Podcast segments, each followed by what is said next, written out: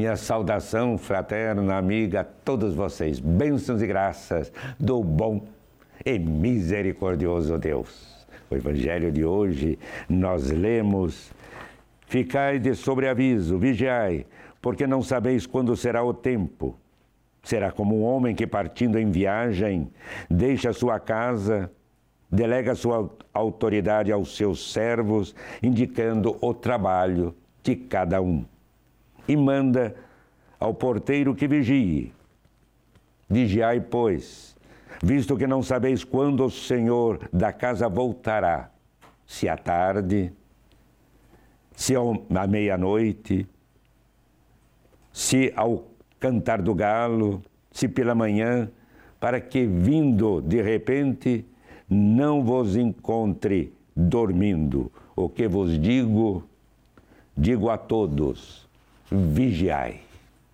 Palavra da salvação. Veja essas palavras de Jesus. Estamos nesse período de preparação para o Natal. É o início, esse domingo, primeiro domingo do advento. Advento significa preparação, vinda. Preparação para a vinda do Senhor. Quatro semanas temos até o Natal. E aí então vemos Jesus, ele que é o caminho, a verdade e a vida para todos, todos nós, fonte inexaurível de nosso de nossa eterna comunhão com Deus, de nossa assimilação, diríamos, de nossa assimilação a Deus. Ao estabelecer essa sua tenda entre nós, ele veio, estabeleceu, diz a Bíblia, a sua tenda entre nós, esquenose.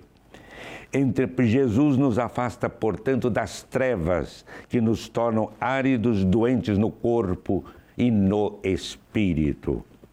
Em sua humanidade, unindo-nos intimamente ao Pai, ele nos torna filhos e filhas amados de Deus.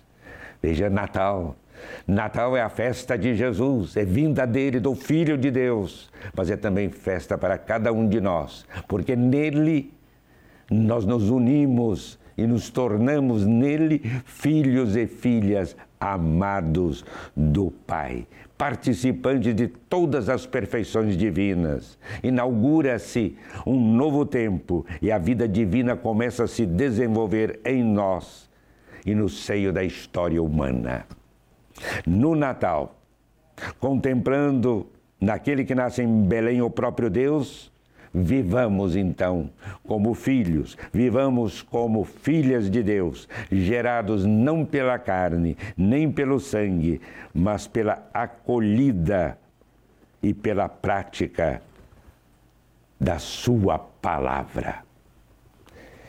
Feliz e abençoado Natal, já dizemos desde o início desde agora, essa presença amorosa de Jesus na nossa vida. Paz e bem.